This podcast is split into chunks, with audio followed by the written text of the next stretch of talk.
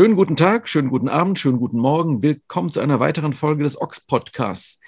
Ich habe hier zwei ganz besondere Vögel zu Gast, ähm, nämlich die Wölfe, die Wolfbrüder. Ede und Schlafke Wolf. Ähm, der eine ist der Herr Zwackelmann, den kennt man auch aus der Gegenwart als Punkrocker mit Geschmack und Punkrockerin mit Geschmack. Ähm, der Ede Wolf, den kennen Menschen, die ein bisschen älter sind, ähm, die sich noch an eine, eine Band namens Schließmuskel erinnern, wo nämlich die beiden Brüder aus Hamminkeln, wo immer das liegen mag, mal zusammen gespielt haben. Und damit sind wir schon mitten im Thema. Hallo Ede, hallo Schlafke. Ja, guten Abend, Tag. Ja, grüß dich, hi. Schön, dich zu sehen und zu hören. Lösen wir es erstmal auf für die Menschen, die nicht aus NRW kommen. Wo oder was ist Hamminkeln? Es klingt wie irgendwas, was man tut, was, was möglicherweise illegal ist.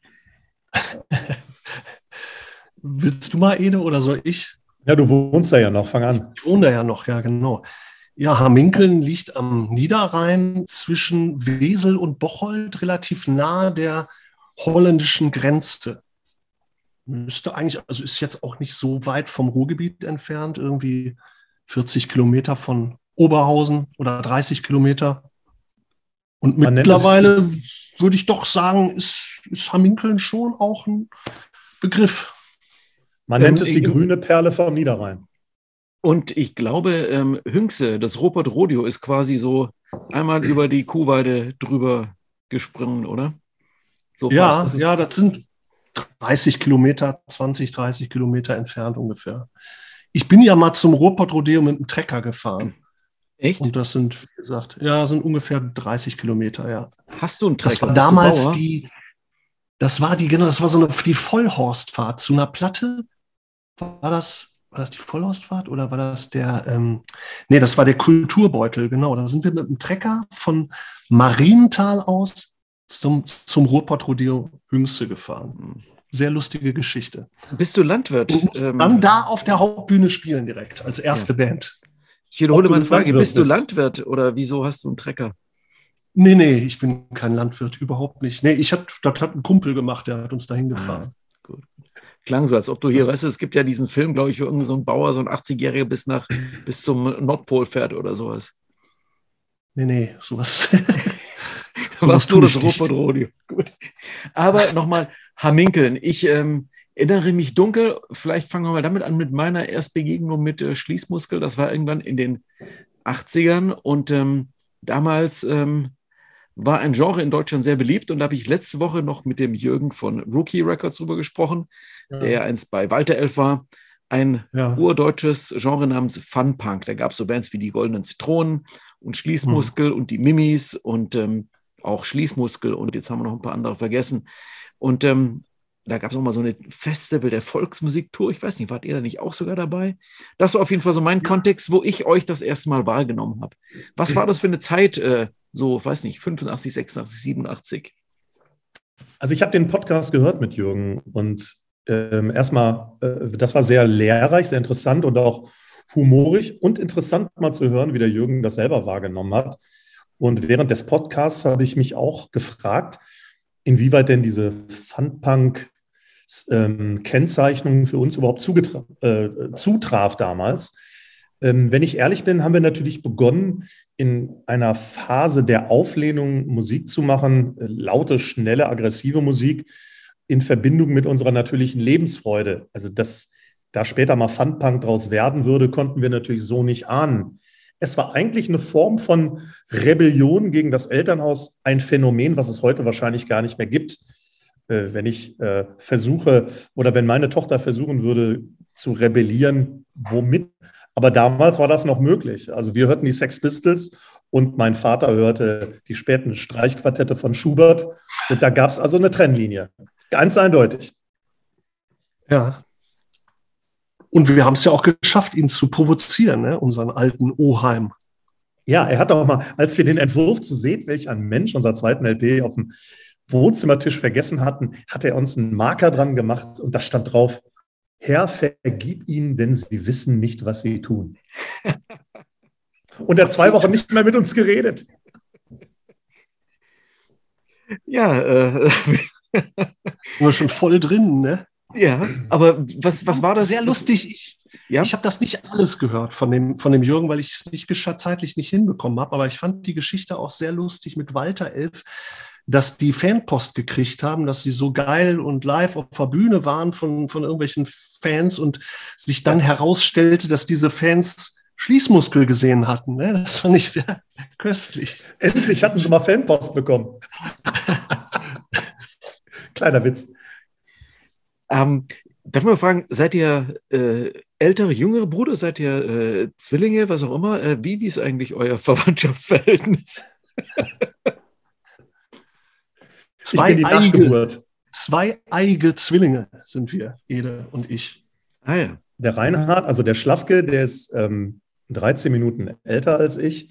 Und ähm, mein Vater war selber ein Zwilling, ein eineiger Zwilling und sein Zwillingsbruder hieß Eckehard und er selber hieß Reinhard. Und da äh, meine Mutter in Kindbettdepression lag und mein Vater selber entschlüsste, wie jetzt die Jungs heißen, war er so fantasiebegabt, uns die gleichen zu geben, wie, wie, wie äh, sein Zwillingsbruder und er selber. Und äh, deswegen heißen wir Hart und Eckehard. Aber weil man natürlich kreativ war, ist der Ältere, also der Reinhard der 66er Generation.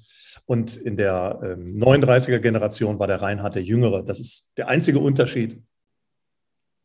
Das hätten wir jetzt auch mal geklärt. Das wollte ich immer fragen, wusste ich nie, siehst du.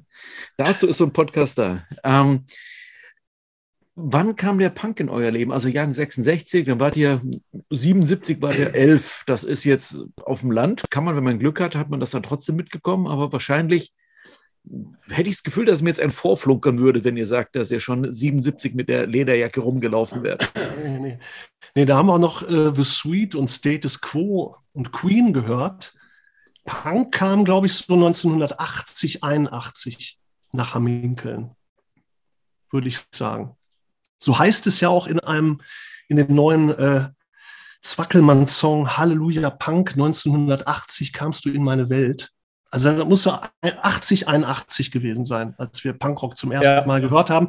Ich weiß doch genau, das waren die Sex Pistols mit Holidays in the Sun da dachte ich nur, mein Gott, ey, das ist es. Das ist so unglaublich geil. Allein dieser, dieser martialische Anfang und dann äh, auch natürlich die Stimme von Johnny Rotten und so, das hat mich schon direkt umgehauen und dich natürlich auch, Ede. Ne? Ja, ja, und dann gab es doch noch, da gab noch so kleine, so, so Unfälle, Geschmacksunfälle, Plastik Bertrand mit Sampler pour moi und sowas. Finde ich heute auch noch großartig. Ich auch, ich auch. Aber das war natürlich damals kein richtiger Punk. Aber Holidays in the Sun, God Save the Queen war so ein Erweckungserlebnis. Also diese Kraft hat uns damals weggeblasen bis heute.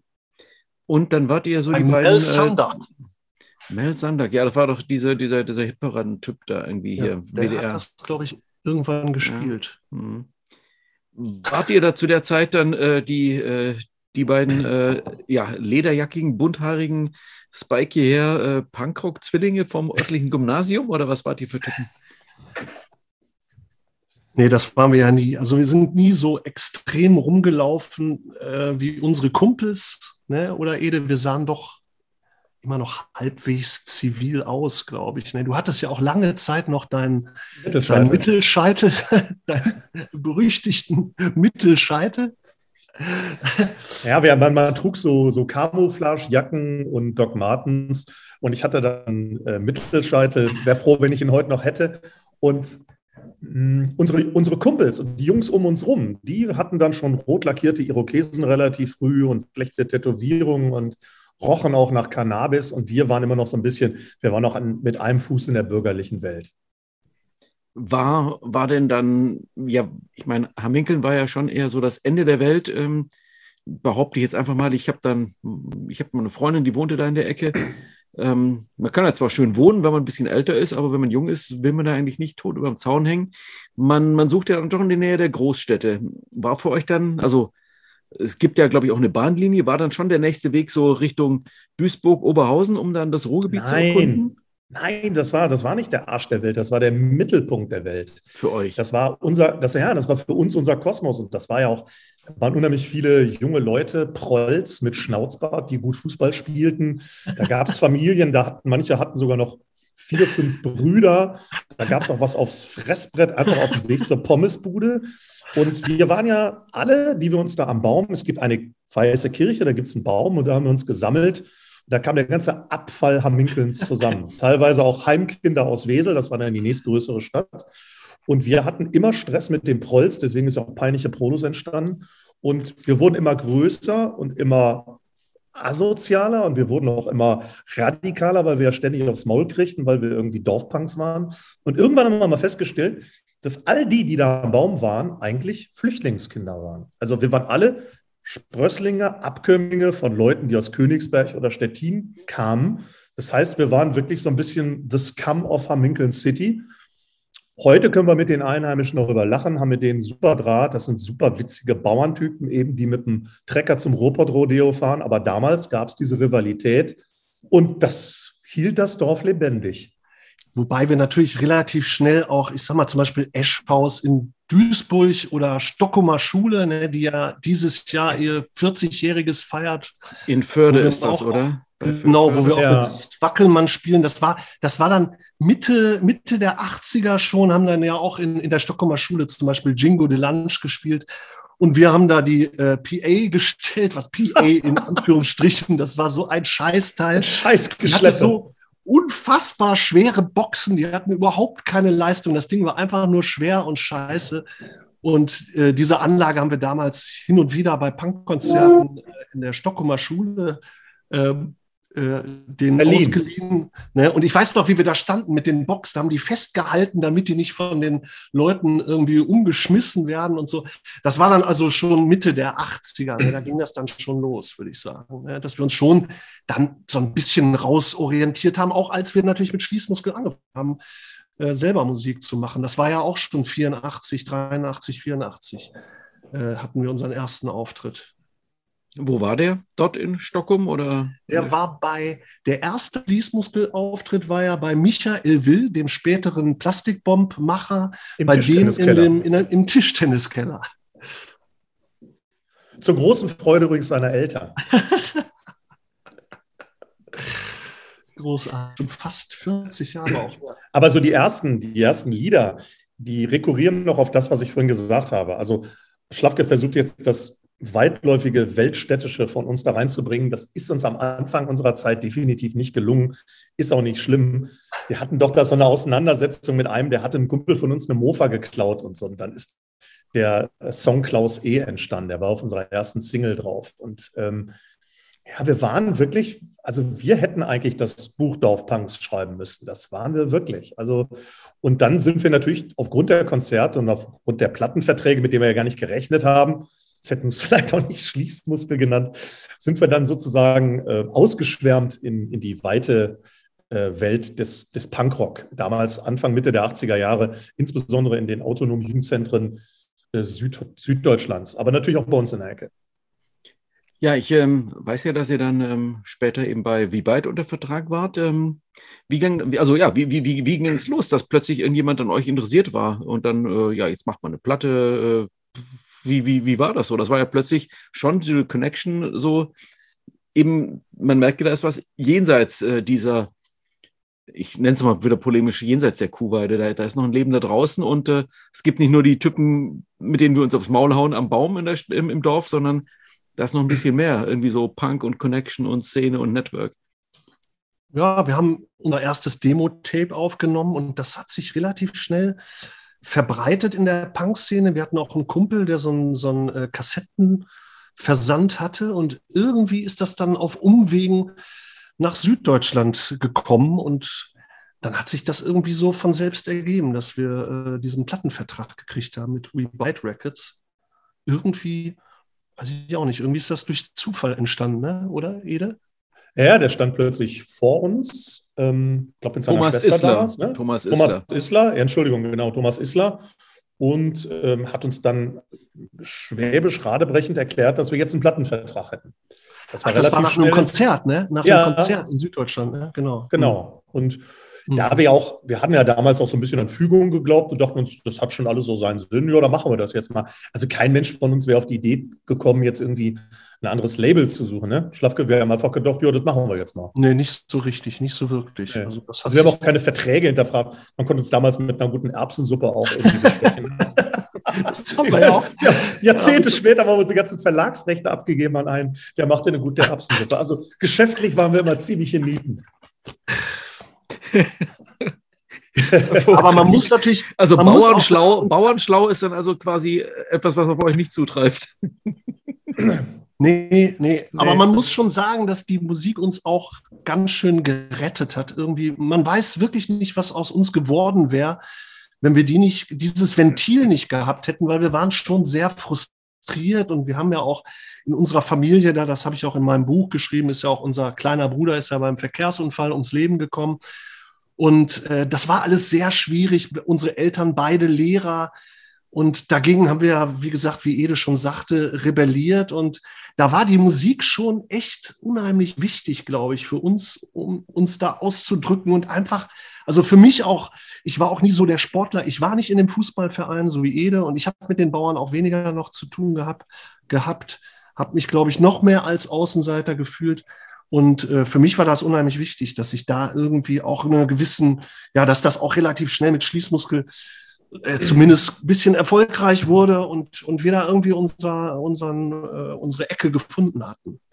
Die Musik hatte, hatte etwas sehr Versöhnliches. Also diese Rivalitäten, die ich vorhin angedeutet habe, und Animositäten wurden plötzlich völlig ausgeblendet. Die Leute, die uns vorher abgelehnt hatten, da waren wir so 18, 19, standen dann plötzlich mit ihrem Nackenspoiler und ihrem Schnauzbart bei uns vor der Bühne was uns natürlich erheiterte. Und ähm, aus Feinden wurden Freunde. Also wir waren plötzlich akzeptiert. Wir waren, ich bin ja damals noch zum Gymnasium da in der Oberstufe gegangen und plötzlich war man wer. Auch Mädels wurden auf einen aufmerksam und so plötzlich wurde alles zum Selbstläufer. Ähm, wir kriegten Zuschriften von, von Fans, die unsere Texte im Deutschunterricht durchnahmen und so, bis sich dann rausstellt, das war eigentlich von Heinrich Heine, aber egal. Also wir haben, wir haben, wir hatten plötzlich ja, so im begrenzten Rahmen äh, Erfolg und Anerkennung, das, was im Elternhaus komplett fehlte. Wir waren ja äh, im Grunde genommen, unser, unser Elternhaus war, um es jetzt mal vorsichtig zu umschreiben, etwas kalt. Mhm. Also war das äh, schon, ja, das erzählen ja viele Leute, dass Punk für sie einfach so ein, ja, so, so, so, eine, so eine Zuflucht war, etwas so, so ein Paralleluniversum, in dem man einfach, ja, Gleichgesinnte fand, so eine Art von Erfüllung, äh, alles, was so an positive Eigenschaften kommt. Äh, da hat man seine Freunde gefunden, Ersatzfamilie, könnte man beinahe sagen. Ja, definitiv. Und jeder konnte da ja auch, der eine hat eben, wie gesagt, ein Fanzine gemacht, der Will damals. Wir haben uns auf die Musik konzentriert. Dann da gab es natürlich auch immer Punks, die ja, die dieses Punk-Leben natürlich viel äh, exzessiver auch noch äh, betrieben haben als wir. Viele von damals sind ja leben ja auch gar nicht mehr, ne? haben sich, was weiß ich, ganz viele, auch unser Schlagzeuger, der Ticht, was man heute gar nicht glauben mag, ist ja auch nach Berlin ausgewandert und ist zum Glück relativ früh wieder zurückgekommen, sodass wir dann, äh, dass unser Schlagzeuger zum Glück wieder dabei, wieder an Bord war. Ähm, ich weiß nicht, wenn der da geblieben wäre, was da aus uns geworden wäre. Aber viele sind auch in Berlin geblieben und sind auf Heroin gekommen und alles Mögliche. Und das war bei uns zum Glück nicht so extrem, obwohl wir natürlich auch immer wieder auch mit Drogen und allem Möglichen natürlich konfrontiert wurden. Aber wir hatten da jetzt durch die Musik auch dann irgendwie auch was anderes Nettes gefunden. Also, das, was du gerade gesagt hast, das mit der Familie und diesem heimeligen Gefühl, das trifft es absolut auf den Punkt. Es war natürlich keine ähm, menschliche Nähe und Heimeligkeit, wie man sie sich heute vielleicht vorstellen würde. Also, wenn einer Geburtstag hatte, dann hat er irgendwie eine gebrauchte Unterhose gekriegt oder eine verfolgte Banane. Vollgepisste Andy Borg. Schallplatte. Schallplatte. Ticht hat man eine vollgepisste Andy Borg Single gekriegt. so. Also wir waren, also es jetzt, also die Wärme haben wir nicht ausgestrahlt im unmittelbaren Umgang. Wir haben uns auch gegenseitig, äh, also durchaus auch verbal Echt ekelhaft fertig, ekelhaft fertig gemacht. Das war, war, nicht schön. Es war nicht schön. Also das Wenn war, ich da dran zurückdenke, wie wir uns da damals behandelt haben, also untereinander. In der Band, in der Band, aber so die ganze Clique und so. Ja. Das war schon echt hart an der Grenze und äh, Ich würde es heute natürlich anders machen, aber irgendwie ja. hat uns das auch natürlich geprägt. Ne? Das war schon echt manchmal echt fies. Ja, ja, das war eine, das war auch ähm, manchmal auch nicht so ganz ungefährlich und Freunde konnten dann auch in dieser Szene plötzlich so umkippen. Plötzlich hatte man da irgendwie eine Situation, wo einer dann plötzlich so austilte und so. Ähm, ich glaube, den, den, den Wert dieser Freundschaften, die daraus erwachsen sind, das ist uns erst Jahre später aufgegangen. Ich, ähm, das ist jetzt verwegen und in diesen Zeiten vielleicht jetzt auch nicht unbedingt der beste Vergleich, aber trotzdem, ähm, naja, es ist, und das ist auch total so, so Männerding jetzt mäßig. Äh, gut, Frauen haben es vielleicht in einer anderen Weise erlebt, aber ähm, na, im Grunde ist es eine Geschichte, wie, wie sie viele Leute eben, okay, die einen erzählen sowas vom Sportverein, die anderen erzählen es von einer Militär, Militär-Background. So die Jungs, mit denen ich da mhm. beim Bund war, mit denen ich da, weiß der Teufel, wo irgendwie aktiv war. Ähm, ist auf jeden Fall so eine Nummer, die zusammenschweißt. Und auch wenn ihr jetzt sagt, das war so on the verge of Mobbing, also äh, wirklich so äh, die Grenze des, des Mobbings und, und das ja. sie wechselseitig ja. kaputt machen. Schon mhm. krass, aber im Grunde ähm, ist es halt dieses Male Bonding, wie man immer so schön sagt. Ähm, ist einerseits negativ, aber Jahre später erinnerst du dich halt nur noch an die guten Sachen und dann äh, ist es halt eine positive Sache. Muss man vielleicht einfach so akzeptieren, dass, dass, dass ja, man zum Glück das Negative ausblendet und das Positive dann so erhalten bleibt. Aber wie du gerade auch ansprachst schon, Joachim, da fehlten die Frauen, die fehlten da. Die fehlten da einfach definitiv in dieser Szene. Ne? Jetzt gerade dieses Thema, ich habe schon die Befürchtung, dass du mich darauf ansprichst, aber die fehlten damals. Und ich muss sagen, ich fand das auch immer irgendwie schade, dass, dazu, dass da so wenig Frauen sich in der Punk-Szene aufgehalten haben. Und das hat die Sache, glaube ich, auch so ruppig gemacht. Und dann in der Band selber mit vier Leuten ist das natürlich dann auch nochmal besonders schwierig, wenn man dann auch unter einem gewissen Druck steht. Und äh, ne, jetzt beim Festival der Volksmusik, dann haben wir mit den Mimis und Brieftauben jeden Abend plötzlich vor tausend Leuten gespielt und so. Und äh, das war natürlich auch echt manchmal ganz schön schwierig. Ne? Und dann der Alkohol immer dabei und äh, diese Exzesse. Und das war auch, natürlich auch unglaublich witzig und, und, und, und äh, unterhaltsam. Ne? Aber ich, ich muss es nicht noch, möchte es nicht nochmal durchleben, ehrlich gesagt. Also ist das mit dem Mail-Bonding, ähm, das mit dem Mail-Bonding finde ich äh, sehr spannend und ich glaube, das trifft sehr gut diese Art von ähm, dieses, dieses Gemeinschaftsgefühl, das auch vielleicht aus einer gewissen Rivalität erwächst oder aus so einem subkulturellen Kontext. Ich habe, als wir in Berlin waren, habe ich eine ganz tolle Frau kennengelernt, mit der ich dann auch zusammen war, mit der ich heute noch gut befreundet bin, die ähm, Leistungssportlerin war in der, in der DDR. Die war also eine der besten 400 Meter Hürdenläuferinnen, hat mit Katrin, Katrin Krabbe zusammen trainiert und so. Und die machte damals in Potsdam das Catering.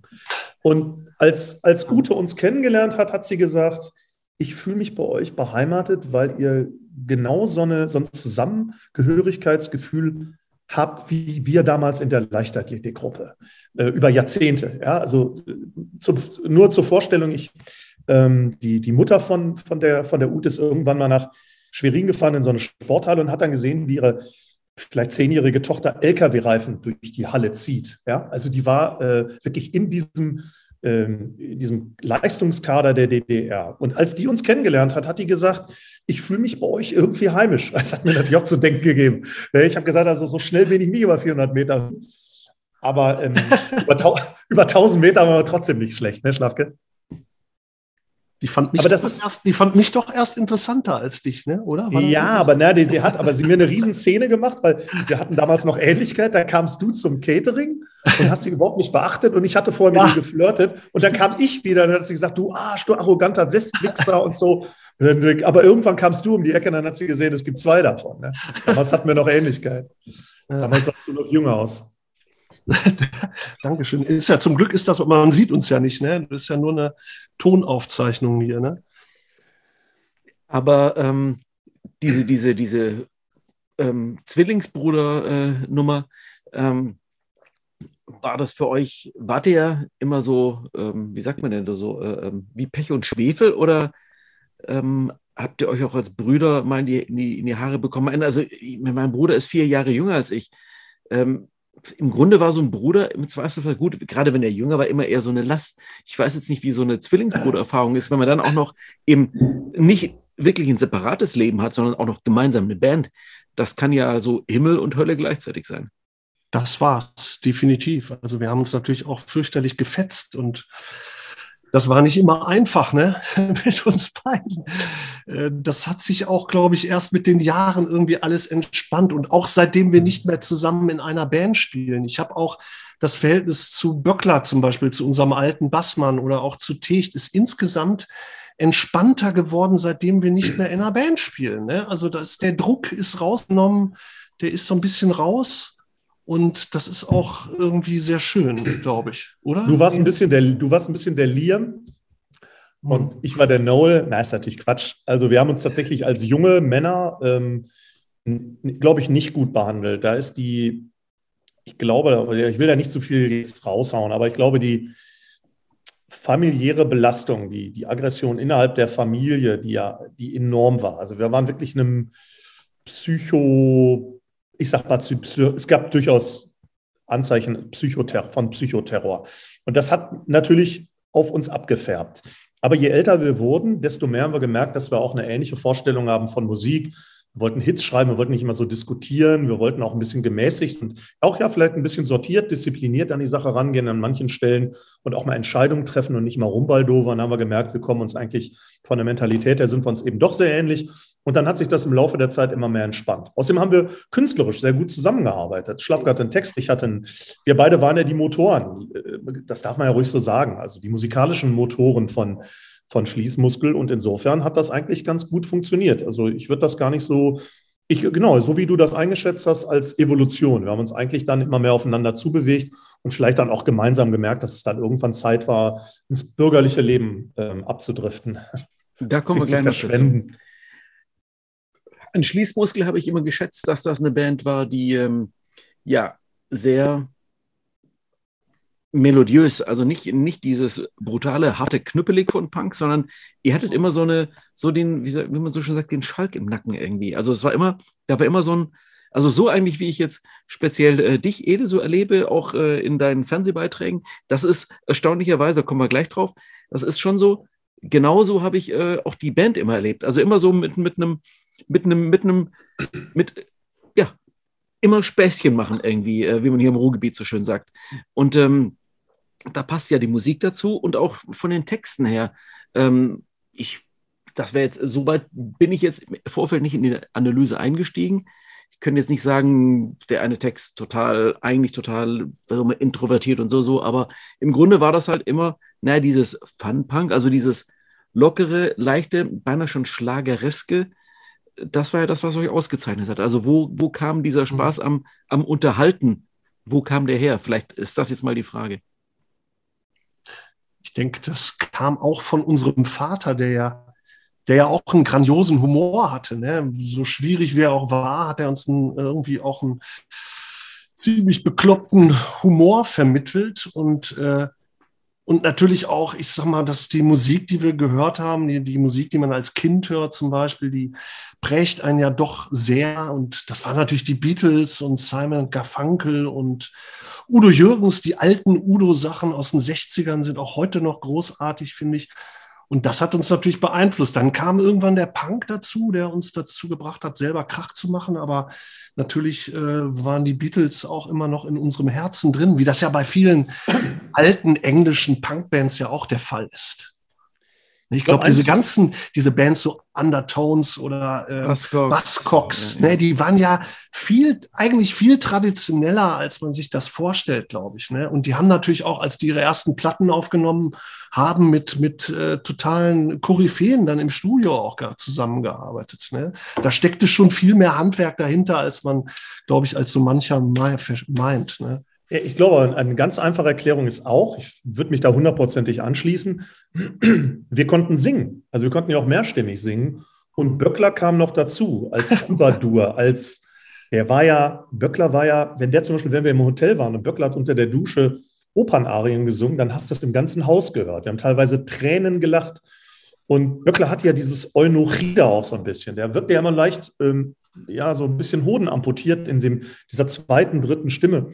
Also, dass wir es konnten, haben wir dann ja auch erst mit Schließmuskel gemerkt, dass wir ein bisschen singen konnten, dass wir im Studio mehrstimmig arbeiten.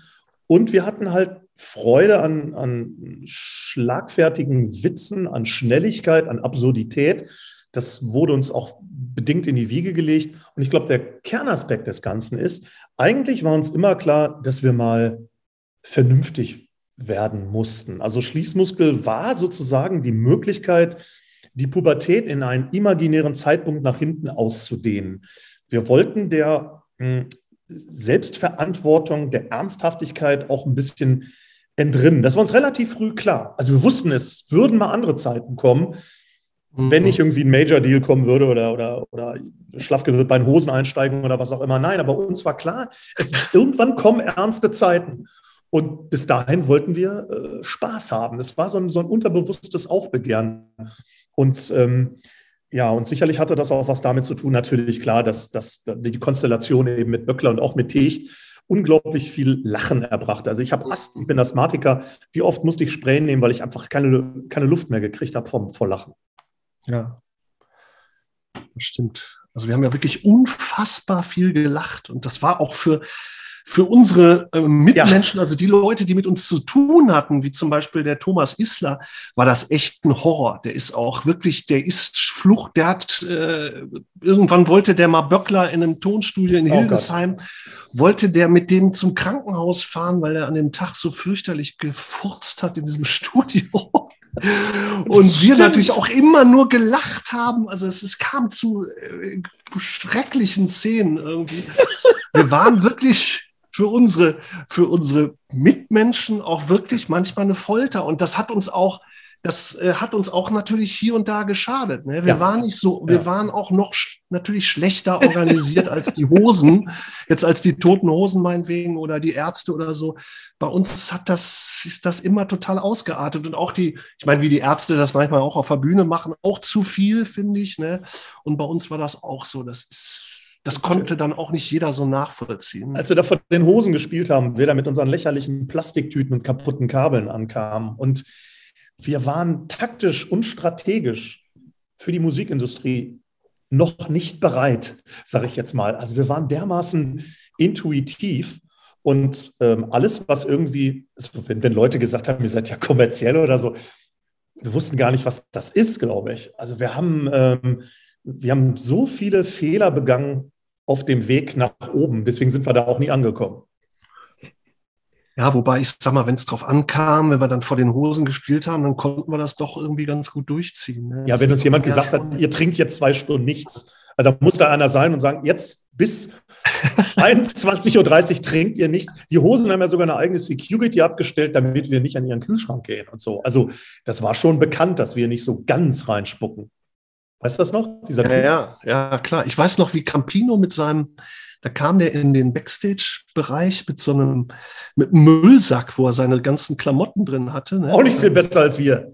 Ja, ja, klar. Und du hast ihn direkt angemacht, ey, kannst du dir nicht mal eine vernünftige Sporttasche leisten? Ne? Das ist so aus Spaß gesagt. Das kam natürlich jetzt auch nicht so gut an. Ne? Und zu dir hat er gesagt, äh, ach, da kamst du da rein, hat er gesagt, ach, da kommen die Dorfpunks aus Hamminkeln. Und da hast du gesagt, Schnauze Millionär.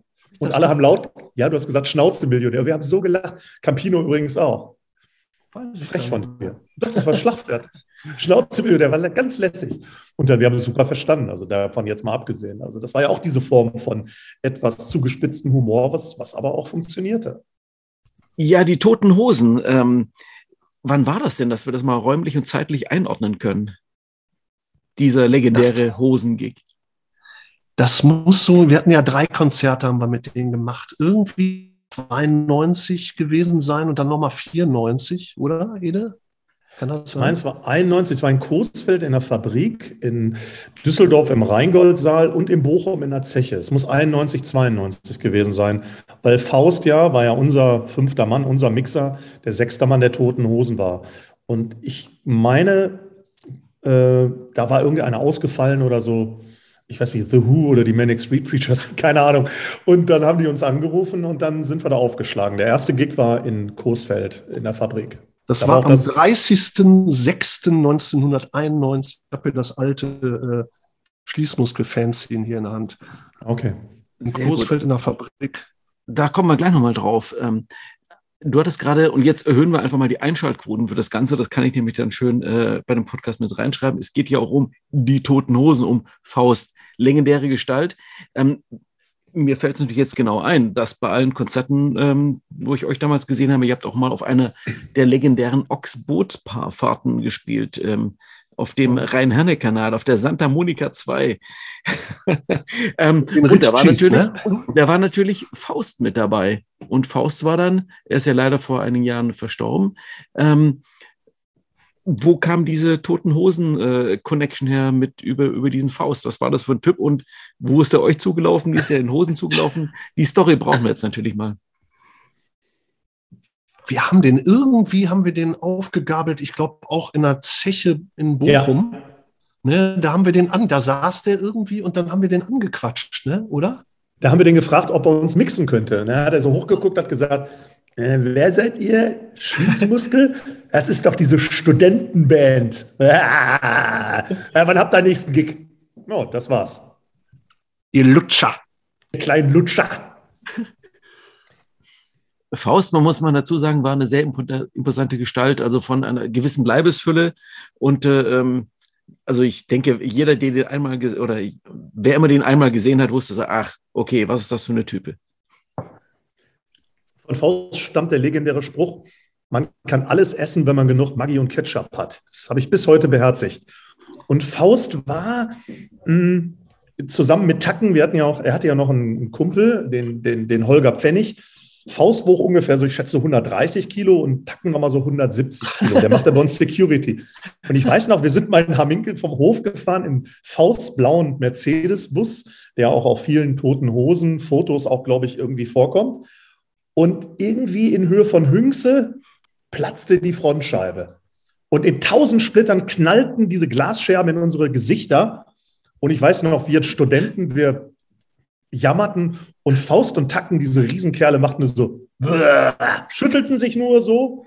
Und Faust drehte sich um und sagte: Jetzt gibt's mal frische Luft, ihr kleinen Lutscher. Ja.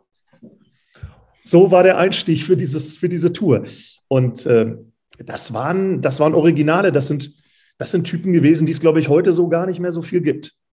Ja, Faust hat ja auch wirklich kompromisslos gelebt. Was, ich sag mal, Drogen angeht und so weiter, das haben wir natürlich immer unmittelbar mitbekommen und das war schon sehr heftig, wie der Faust unterwegs war. Aber er war auch natürlich irgendwo ein großartiger, großartiger Mensch auch von einer, ich meine, der hatte natürlich immer irgendwie, hat der gerne mal so rumgeprollt, aber der hatte irgendwie ein wirklich großartiges Herz und war schon irgendwo echt ein großartiger Typ. Ja, der hat auch, der hat einem auch Sachen möglich gemacht. Ich weiß noch, ich war mal ziemlich pleite, so Mitte der 90er. Und äh, dann hat er mir einen Job besorgt als Fahrer bei den Toten Hosen. Also dann war ich dann der Fahrer in Stuttgart der Manic Street Preachers. Das war total lustig. Und Faust war dann immer dabei. Und Faust und die Hosen waren ja eine ganz andere Community als wir. Die haben sich vorm Auftritt in Arm genommen. Die haben sich gegenseitig Mut gemacht. Die haben nicht sich blöde Sprüche reingetütet, sondern die waren richtig, wie soll ich das so beschreiben? Das war, ich habe das später in der Kunstszene auch erlebt, dass Menschen positiv aufeinander zugehen, wo wir, wo wir uns mit Schließmuskeln so angefrötzelt haben oder auch ähm, ins, uns ins Absurde verstiegen, haben die wirklich, also bei den Hosen war das so ein richtiger klassischer Teamgeist. Und ähm, als ich Fahrer für die und habe auch Vorbands gefahren und so, da gab es natürlich unendlich witzige Situationen auch. Ähm, zum Beispiel habe ich mal eine Band angesprochen in Stuttgart-Longhorn, wollte die Manic Street Preachers abholen, aber ich habe Guns N' Roses angelabert. Also es ist kein Witz. Ich habe dann gesagt, you're a member of a Rock'n'Roll Band und der Typ sagte, no, uh, yes. Ich sage, Manic Street Preachers und er so, No, Guns N' Roses. Da hat die Slash angelabert. Die spielten nämlich ein paar Tage später. Und dann irgendwann kamen so Typen, da hatten sie, glaube ich, gerade ihren zweiten Gitarristen da verloren. Der ist ja irgendwie in England leider schrecklich. Von Schlippen, Klippen gestürzt. Man weiß nicht genau, wo der geblieben ist. Und dann kamen diese fantastischen, hochsympathischen, übertalentierten Musiker mir ausgerechnet mir entgegen. Und ich bin da mit denen durch die Gegend gefahren. Und ich weiß noch, als sie zu ähm, Motorcycle Emptiness das Video gesehen haben, also die Produktionsfirma kam mit dem Video, da war ich dabei, als die zum ersten Mal ihr Video gesehen haben. Das ist dieses äh, Motorcycle Emptiness, dieser Riesenhit von den Manic Street Preachers mhm. in Tokio mit diesen Regenschirmen. Und ich weiß noch, dass der, dass der Sänger da äh, vor Rührung geweint hat. Ausgerechnet ich stand dann daneben. Aber es war, es war, es war köstlich. Also es war hast, du, hast, ihn immer nicht, hast du ihn immer nicht ausgelacht? Hast du zumindest das hingekriegt? Das habe ich hingekriegt, auf jeden Fall. Also so ganz cool, weil wir nicht dabei waren. Ne? Genau. Wenn die anderen alle dabei gewesen wären, hättet ihr denn ausgelacht, oder was? Bestimmt. Bestimmt. Ja, okay. Ja, ja. Ich glaube, damals waren wir schon so weit. Das war, mhm. das war, da waren wir schon ein bisschen weicher und so. Mhm. Also es war, es war, manchmal waren wir auch alleine unterwegs, da waren wir vielleicht auch erträglich. Mhm. Ähm, wie ging denn diese Schließmuskelgeschichte dann so fürs erste Mal irgendwie zu Ende? Weil irgendwann, ich weiß nicht, ob es so ein, so, ein, so ein harten, hartes Ende gab, aber irgendwie, ja, wie bald, gut, die haben dann irgendwie Ende der 90er so, so final die Segel gestrichen, aber irgendwie war dann, ja, Schließmuskel, das war halt überhaupt dieser ganze Funpunk, der sich dann noch ein bisschen so in die 90er reingerettet hat, aber dann kam ja Grunge und so weiter und, und irgendwann und irgendwann war es halt nicht mehr. Wann war es? Ja, wann das war, war bei uns. Ja. Das war bei uns eher so ein schleichender Tod. Das ging über Jahre, zog sich das und ich sag mal, der, der, der mäßige Erfolg, den wir hatten, der wurde dann noch weniger und mit den Plattenverkäufen lief das auch nicht so. Rebyte gab es nicht mehr. Wir mussten uns dann andere Labels suchen und so. Wir haben dann auch noch mal versucht, irgendwie dann stand ein Major Deal im Raum und äh, weiß nicht, wie oft wir irgendwelche Konzerte gegeben haben für irgendwelche Menschen von EMI oder was weiß ich, die dann nicht kamen. Talent Scout heißen oder, diese Leute. Ne, A&R, ja, Talent Scout, whatever. A&R Manager. Ja, fürchterlich. Ähm, haben auch natürlich auch immer noch tolle Sachen erlebt irgendwie. Aufgelöst haben wir uns dann wirklich erst 2000, ne, war das, glaube ich? 2001, ne? da haben wir das letzte Konzert mit den Kassierern in Oberhausen gespielt. War das weiß ich doch.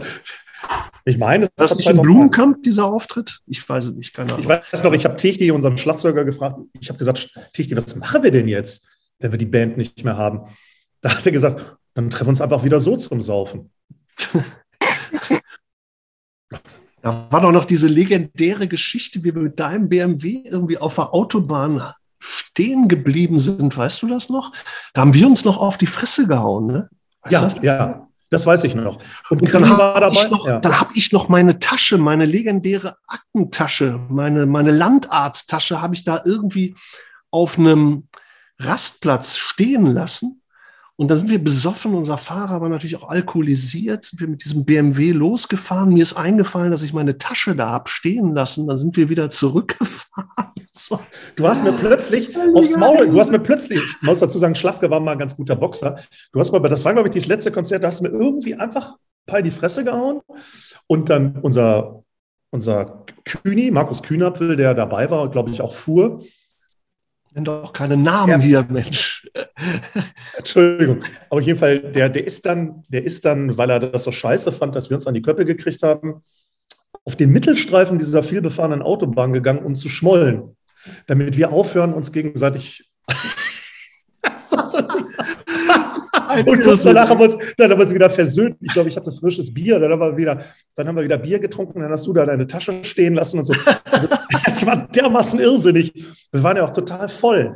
Die Strandhaubitzen. Vorher hast du noch, da, glaube ich, bei dem Penisvergleich mit dem, mit dem äh, Wölfi von den Kassierern, glaube ich, noch gewonnen. Da gab es auch noch ein Publikumsvoting. Das war also unser letzter Sieg war der Penisvergleich, den du gewonnen hattest auf der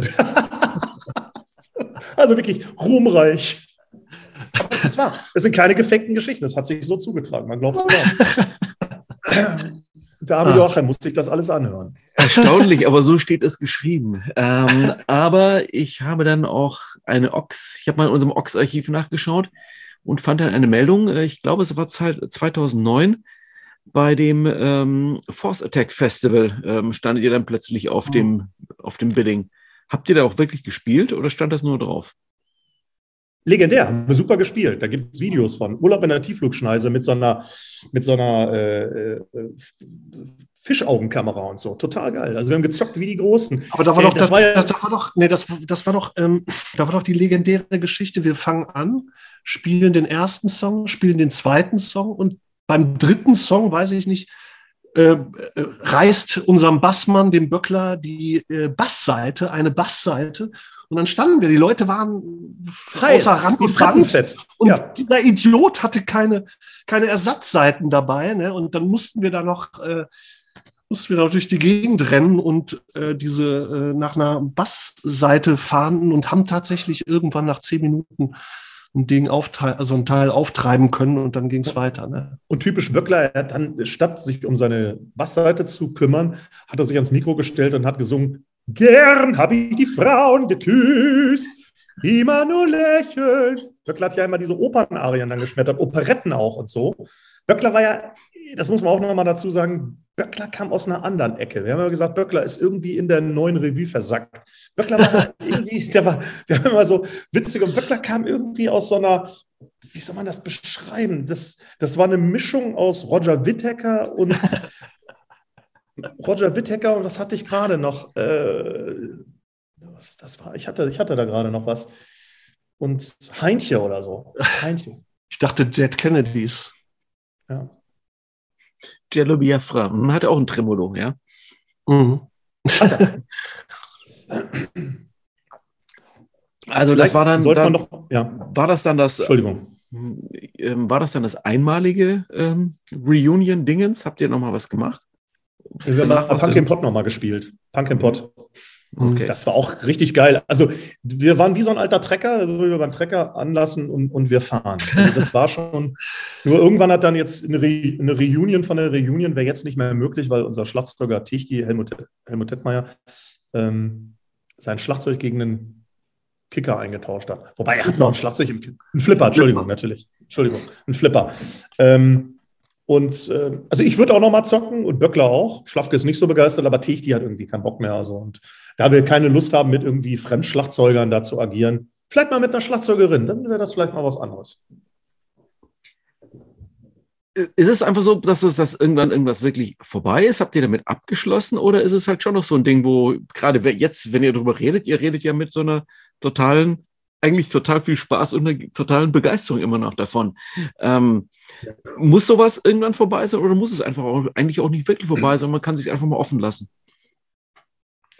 Also für mich ist das ja auch alles gar nicht so schlimm gewesen, weil ich ja äh, mit Zwackelmann dann auch relativ zeitig angefangen habe, zwischendurch noch die Kinskis gemacht habe. Ich war ja immer sehr aktiv und für mich stand immer fest, dass ich weiter Musik mache.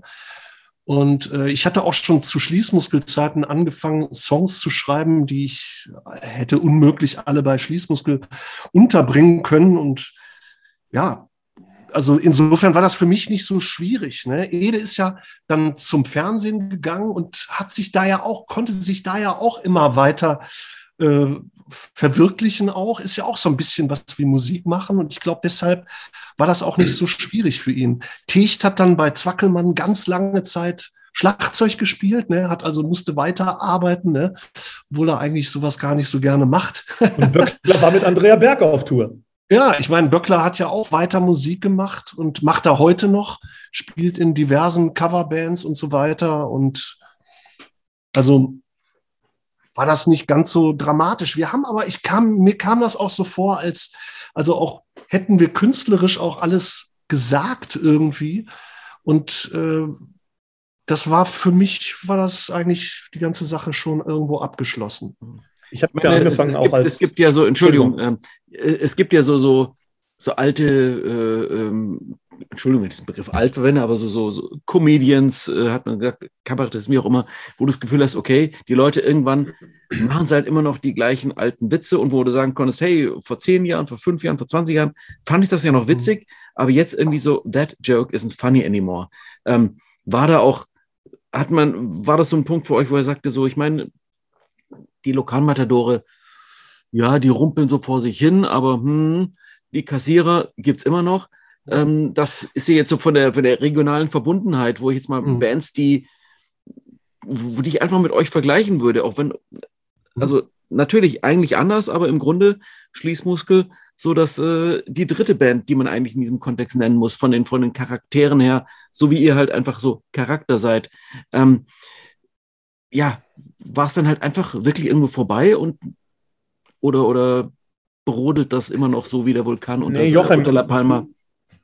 Joachim, du hast, du hast völlig recht. Also, wir haben auch immer gesagt, wir wollen keine alten, fetten Fürze werden. Also, dieser Hochgeschwindigkeits-Punkrock ist ja auch körperlich sehr anstrengend. Und ähm, das ging auch irgendwann an unsere körperlichen Grenzen, auch der Bierkonsum.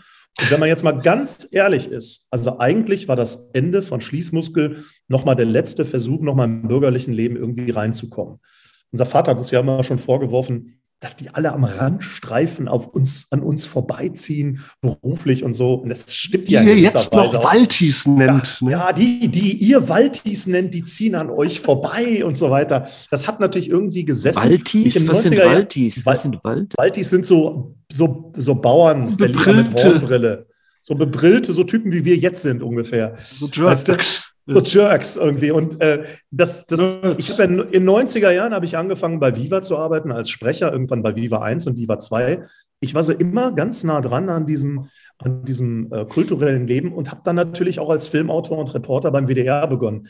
Aber was mir auch geholfen hat, ähm, beim Fernsehen zu arbeiten, äh, sowohl als Autor als auch als Reporter, war, dass ich natürlich wusste, was wirkliche künstlerische Verwirklichung bedeutet im Vielklang, im Preußenton oder da in Hildesheim Platten aufzunehmen, ist natürlich ungleich geiler, als irgendeinen Beitrag zu machen über die Gaspreise in Hückeswagen.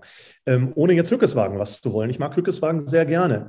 Und ich mag auch die Sternstand der Belanglosigkeit. Da bin ich ein großer Freund von.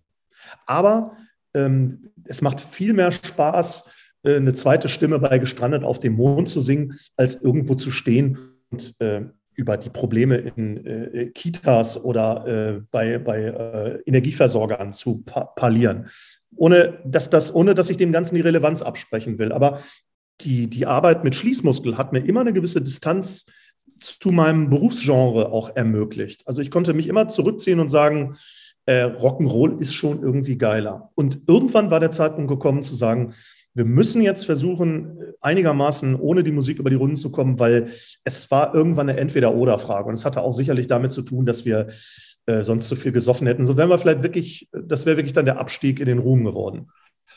Ja, aber ich finde auch, eine Band äh, sollte irgendwo weiterhin auch interessante Songs zu Wege bringen und dann nur noch als Oldie-Kapelle durch die Gegend zu eiern. Das hat, war für mich auch überhaupt nicht reizvoll.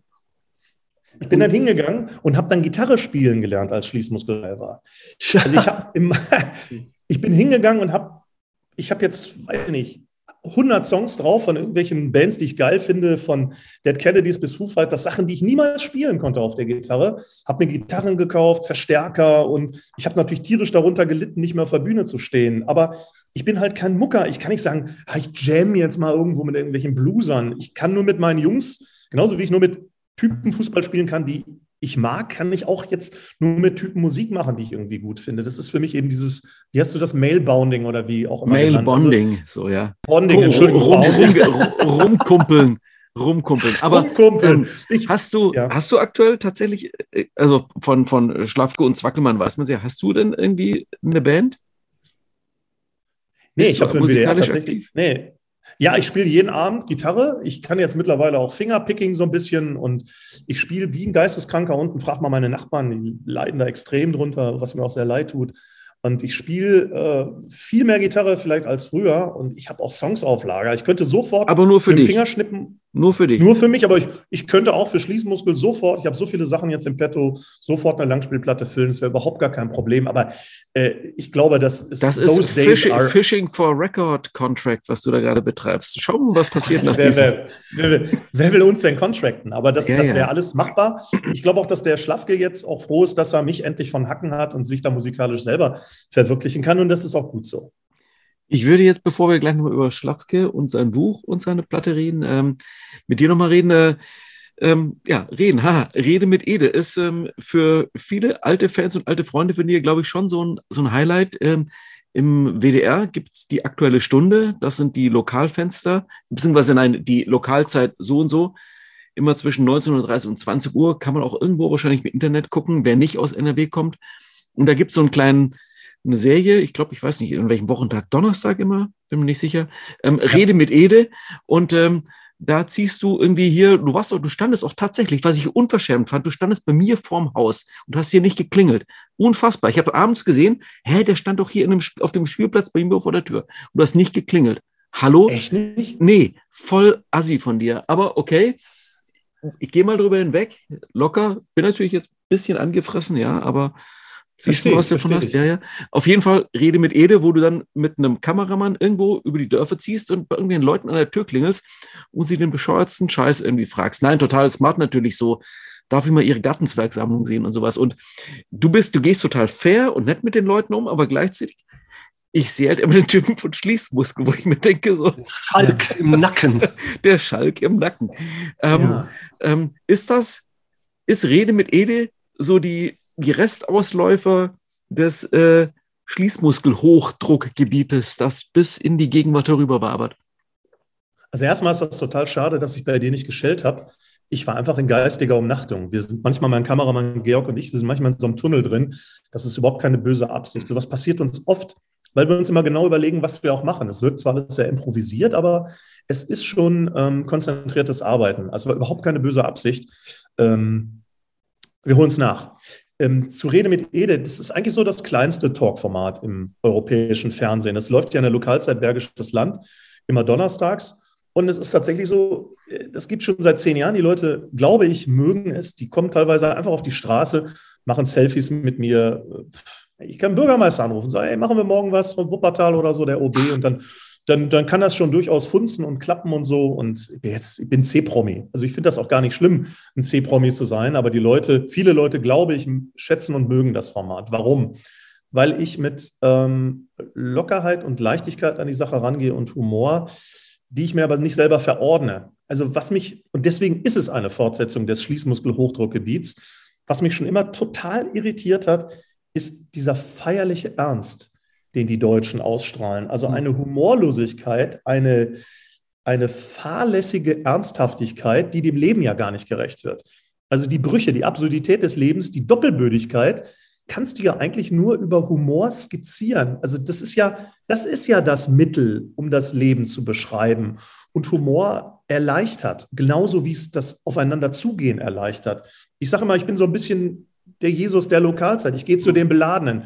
Ich bin mal an den an Berliner Platz in, in Wuppertal gegangen und habe mich mit Drogensüchtigen unterhalten und da war Security dabei und so, aber die haben sofort gemerkt, der eigentlich Gestörte bin ich. Also verstehst du, ich mache keine, ich kann an einem Tag einen Wohnungslosen interviewen, am nächsten Tag den Bundespräsidenten. Ich scheiße auf, ähm, auf Hierarchien. Das hat mich noch nie interessiert. Ist mir, und das ist Schließmuskel. Wir haben auch, das ist Punk. Wir ja. haben, das ist Punk. Das ist Punk. Aber diese, ich sag mal, dieser, dieser Humor hat ja auch immer irgendwo einen schlechten Ruf in Deutschland. Ja. Da muss man sehr aufpassen, deswegen ja auch Funpunk und so weiter. Wir wissen ja alle, wo das enden kann und so weiter. Ne? Und du wirst ja auch schnell nicht ernst genommen, wenn du, äh, wenn du Humor in deinen Texten hast oder so. Das erlebe ich ja mit Zwackelmann jetzt auch. Aber da hat, dabei hat mir der Humor auch in meinem Job, ich arbeite ja in einem offenen Jugendtreff, der hilft mir da auch immer ungemein. Immer so dumme Sprüche von früher und die Kinder, die denken sich auch, mein Gott, jetzt, wo holt er diese Scheiße her? Aber ich glaube, dass das schon echt ganz, ganz wichtig ist im Umgang, dass das sehr hilfreich ist. Aber du bist auch ganz schnell Ede, das kennst du ja auch, wenn du dann irgendwo wichtig sitzt und man muss immer aufpassen, dass äh, die Leute einen dann vielleicht gar nicht ernst nehmen. Da war letztens ein Typ, der hatte irgendwie äh, Jesuslatschen an und ein äh, Hawaii-Hemd bei minus 10 Grad und einen Rehpinscher auf dem Arm. Habe ich irgendwo geschellt. Und der hat ein ganz lustiges Interview gegeben. Ich weiß gar nicht mehr, worum es ging. Und irgendwann sagte der zu mir, er macht mal die Kamera aus. Ähm, meine Mutter ist sehr schwer krank und die ist totaler Fan von euch. Und kommt da mal hinten auf die Terrasse. Und da sind wir nach hinten gegangen. Ich glaube, das war, also es war im Bergischen Land, ich meine, es war irgendwo, ist auch egal. Und dann sind wir zu dieser alten Dame, die bettlägerig war und ein künstliches Herz hatte, das dann neben ihrem Bett pumpte. Und wir haben uns zu ihr gesetzt, haben ihre Hand gehalten, haben Fotos gemacht, haben ihr zugehört, haben ein bisschen Stöfchen mit ihr geheult, so, weil das war, glaube ich, alles ein bisschen sehr bewegend. Und dann sind wir wieder gegangen. Und das, das, ist, das ist Rede mit Ede, auch hinter den Kulissen. Also das ist eine Art von auf die Leute zugehen, nicht diese Barrieren wahrnehmen. Aber man darf nicht, man darf es nicht inszenieren. Das ist, entweder ist das so oder das ist eben, das ist nicht so. Und ähm, diese Frau war einfach total witzig. Übrigens war da der Humor, das war der Humor da auch eine Art von Türöffner. Beidseitig. Sie hat ja auch irgendwie einen blöden Witz gemacht, als wir reinkamen, trotz ihrer misslichen Situation.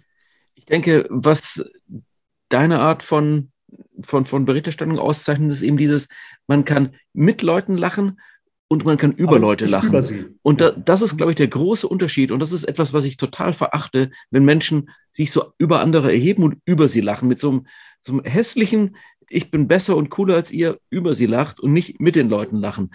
Und das ist so ein ganz gewaltiger Unterschied, den auch viele so Comedians irgendwie nicht hinbekommen, wo du merkst, so wenn dann wieder Witze über Veganer gemacht werden oder sonst was, du merkst, das ist einfach nur dieses Beifallheischende.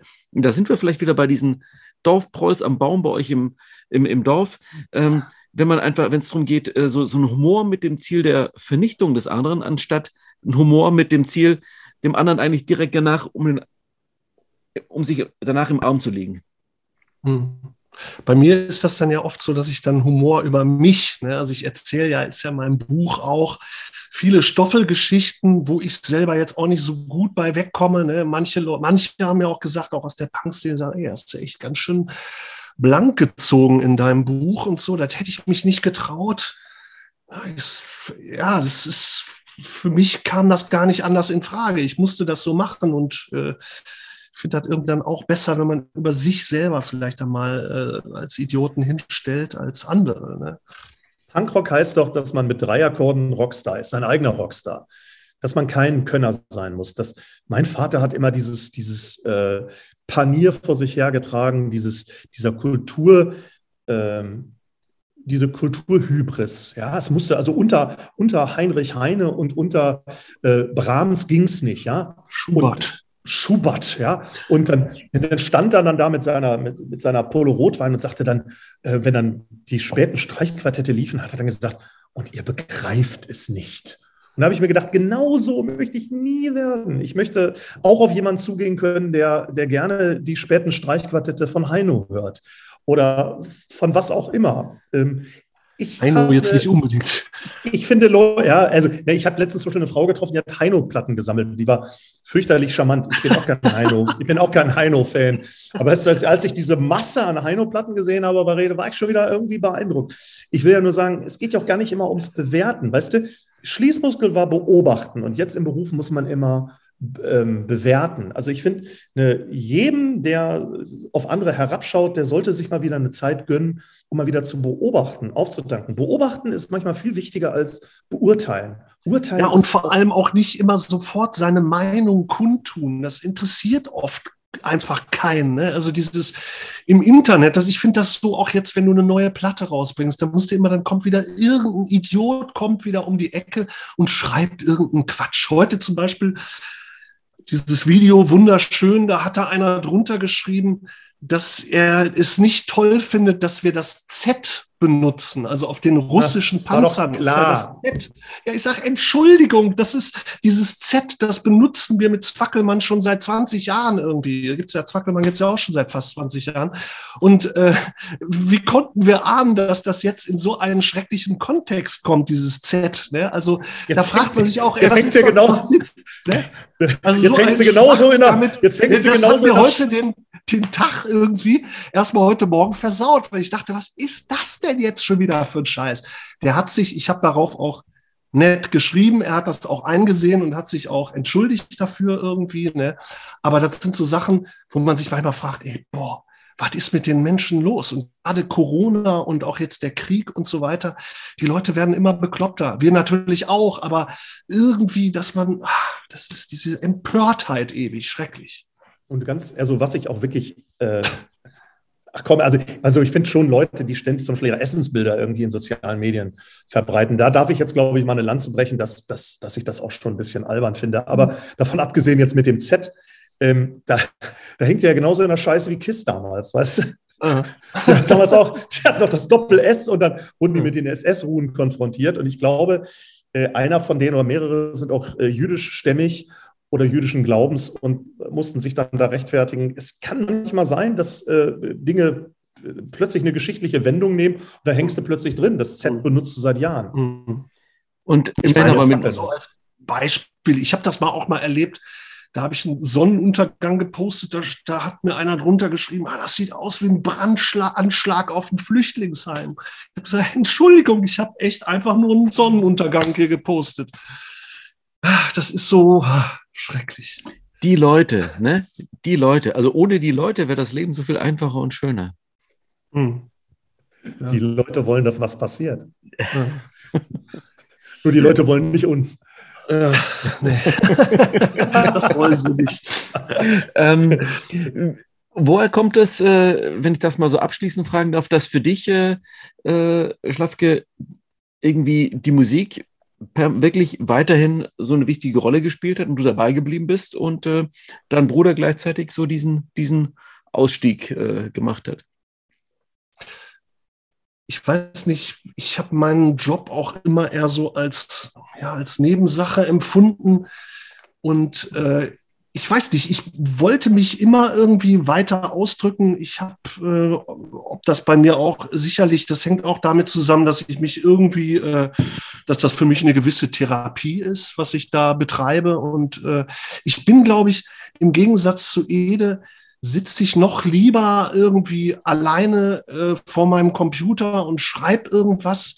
Jedes einer, der will rausgehen und will Leute treffen. Ich kann besser irgendwie alleine im stillen Kämmerlein vor mich hin irgendwas kreieren und so und da auch tagelang dran rumarbeiten, was natürlich auch zu Lasten meiner Mitmenschen geht. Und äh, das will ich dann natürlich auch irgendwann nach draußen tragen, diesen Schwachsinn, den ich mir da ausdenke. Ob das ein Buch ist oder wie jetzt die neue CD und so weiter. Und äh, ich weiß nicht, vielleicht ist auch, ich habe noch ein, wirklich ein schlechteres Selbstbewusstsein als Ede. Vielleicht muss ich das auch immer noch aufpolieren. Ich habe keine Ahnung, woran das liegt. Ich weiß es nicht. Ede, hast du eine Ahnung? Noch, noch schlechteres Selbstbewusstsein. Ja, ich, ähm, ich bin auch nicht mehr so, der so, also ich bin auch nicht mehr die Person, die so viel rausgeht. Und ähm, ich habe inzwischen auch gemerkt, wie schön es ist, auch für sich zu sein und sich zurückzuziehen. Also dieses, Extrovertierte habe ich eigentlich gar nicht mehr so. Also zum Beispiel dieses Gefallen wollen. Das ist ja auch was Wunderbares, wenn man älter wird. Joachim, du nix, du kennst das auch, wenn man in einem bestimmten Alter, du bist ja, du bist ja gerade erst 40, du kennst das auch, wenn man nicht gefallen will, gefallen muss, sondern wenn man, also da gehört ja ein gewisses Maß an Selbsterkenntnis dazu.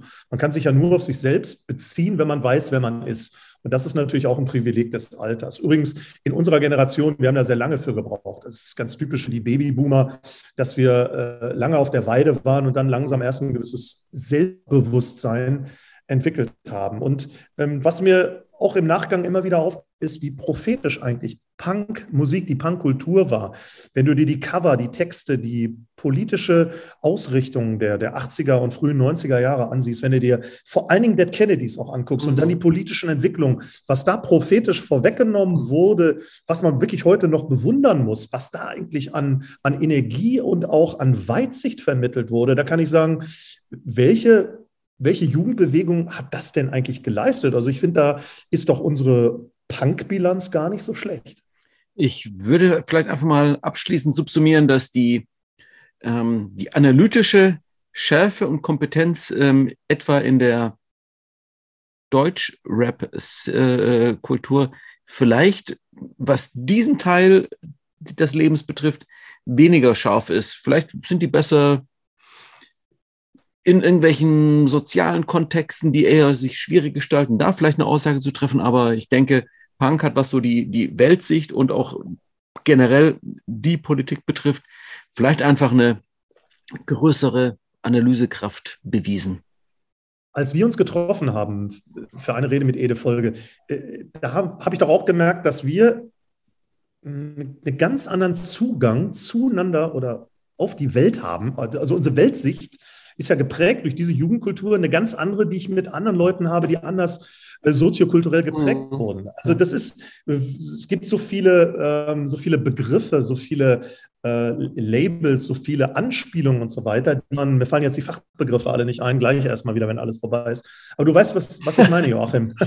ähm, und das, ist, das verbinde ich mit vielen Menschen, die aus der Szene kommen. Oft übrigens auch Leute, die in den Medien äh, durchaus äh, erfolgreich waren, ganz anders als ich, die ja so in die, in die Institution reingegangen sind und mit denen man sich heute noch ganz wunderbar austauschen kann. Aber das habe ich in meinem Job auch als Sozialpädagoge, wenn ich da in den Arbeitskreisen sitze, da sind immer irgendwelche alten Punkrocker, auf die man trifft und zu denen hat man natürlich immer direkt ein anderes Verhältnis irgendwo. Die haben auch immer irgendwo ein Bier. Ja, das stimmt. Letzten Endes letzten Endes sind wir dann doch alles irgendwie Veteranen, um jetzt diesen Begriff nochmal zu strapazieren. Es war mir ein großer Spaß, dass ich mit euch beiden hier parlieren durfte. Ähm, wir haben doch mal, immer wieder mal erstaunliches Terrain ergründet. Ich danke auch vielmals, dass ihr zu Gast wart. Und ähm, hey, mal schauen, wen wir nächste Woche im Ox-Podcast haben. Danke auch euch beiden. Und äh, ähm, Schlafke, dein Buch kann man ja. lesen und deine ja. Platte kann man kaufen und Ede einfach mal im Internet äh, über Rede mit Ede bei der Lo Lokalzeit Bergisch Land, die aus Wuppertal gesendet wird, mal reinschauen. Ich danke euch beiden. Gerne. Wir danken dir und äh, die Podcasts, die du machst, sind Pflichtlektüre. Dankeschön yes. und tschüss.